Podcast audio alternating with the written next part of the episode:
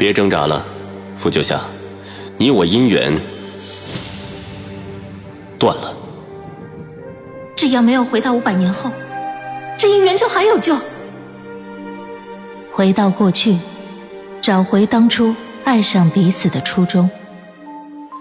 欢迎您收听精品仙侠剧《和离》，演播：一颗小青藤，司徒小魏，后期制作：咕咚。第八十集，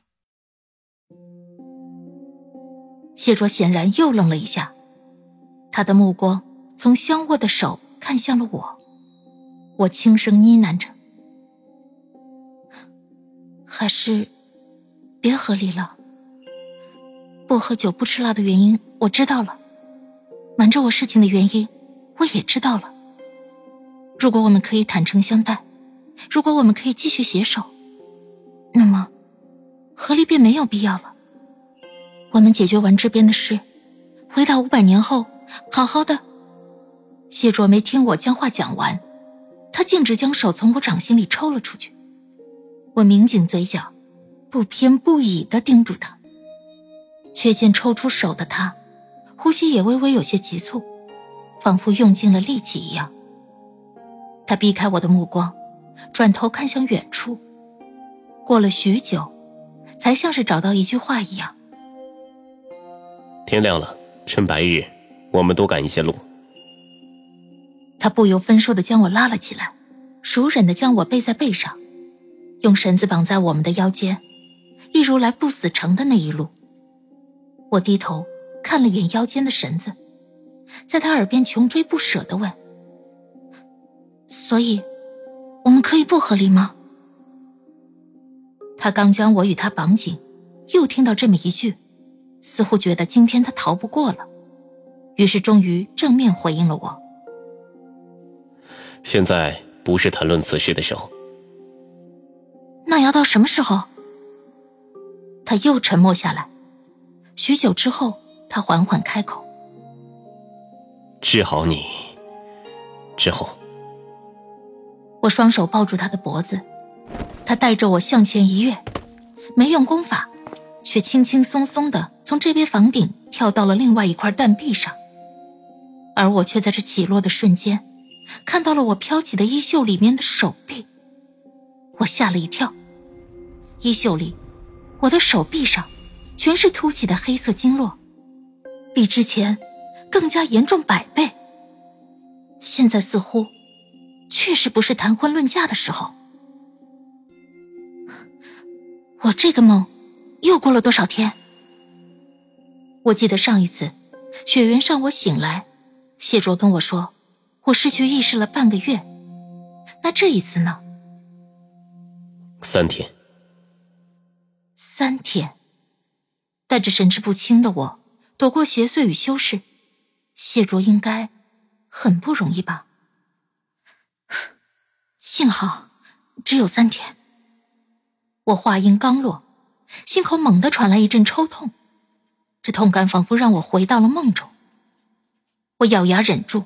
不想让赶路的谢卓分心，但我们离得如此近，他又怎会感受不到？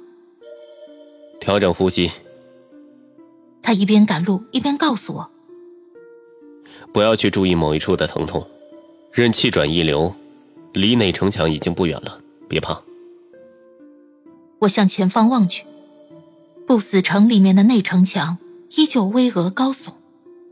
谢卓背着我在城中疾驰。颠簸与疼痛中，我有些恍惚的开口：“我引渡的邪祟之气，你之前身体里是没有的。出狱的时候，谢玄清伤重，但身体上全无这些邪祟之气。”我问谢卓：“是从什么时候开始的？”荆南守的事情之后便有了。荆南守，在属于我们俩的时间线里。荆南守食人的事情是在我们成亲后不久，开始渐渐爆发出来的。那时候，昆仑的人最开始是以为有人消失是因为邪祟作祟，然后有流言蜚语，说是与我成亲的妖怪吃人，再然后，随着失踪的人越来越多，流言蜚语也愈发的厉害。直至发生上门砸我府邸大门的人被吃之后，所有人都开始以为食人者便是谢卓。我们被西王母禁足，再之后，谢卓便消失了很久。你被冤枉后，背着我出去，是去抓金南手了？是。你回来之后满身是伤。是不是因为与他交手了？是。他是被你抓的。嗯。你藏的真严实。他什么都没与我说。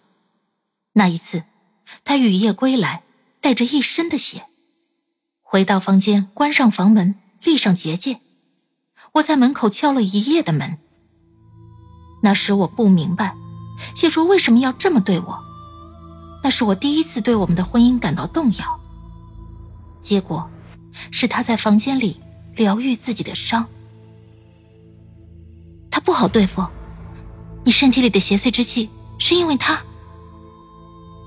他确实不好对付，但我身体里的邪祟之气也并非全部因为他，他只是一个引子，开了一条口。言及至此，我想到了。谢卓身上那些我根本不知道的伤口，这也是他从不在我面前脱衣的原因。在那之后，他不知道与多少邪祟交战，不知染了多少邪祟之气，日复一日，年复一年，直至如今。一时间，在身体的剧痛中，我竟还是感受到了心脏因他而产生的收缩。五百年，你都是这样煎熬过来的吗？谢卓沉默了许久，没有煎熬。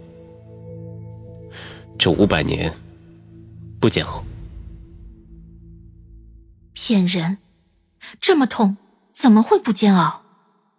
每天夜里这么挣扎，怎么会不煎熬？面对我的不解和质问，他什么都不能说，怎么会不煎熬？我不明白，直至今日，他怎么还能这么平静的说出不煎熬？但他在我剪断红绳的那天夜里，却拿了盘古斧劈开了时空，说要回到过去，说要弥补过错，说要杀了我。情绪失控，形神颠魔。不管他承不承认，我想，那一天晚上，他肯定是煎熬的。我收紧抱在他脖子上的手，我心想：相思树下，月老的小童子虽然告诉我，绿剪断红线，剪了就再也连不上。但我若能回到五百年后，我一定要想办法把它连上。傅九香，保持清醒。谢卓久未听到我说话，许是以为我疼晕过去了。我清醒的。我回答他：“从未有过的清醒。”他安了安心，继续向前而行。我手上倏尔传来一阵刺痛，我定睛一看，是那皮下凸起的黑色经脉，似乎已经承载不了我身体里的邪祟之气，竟直接撑破我的皮肤爆了出来。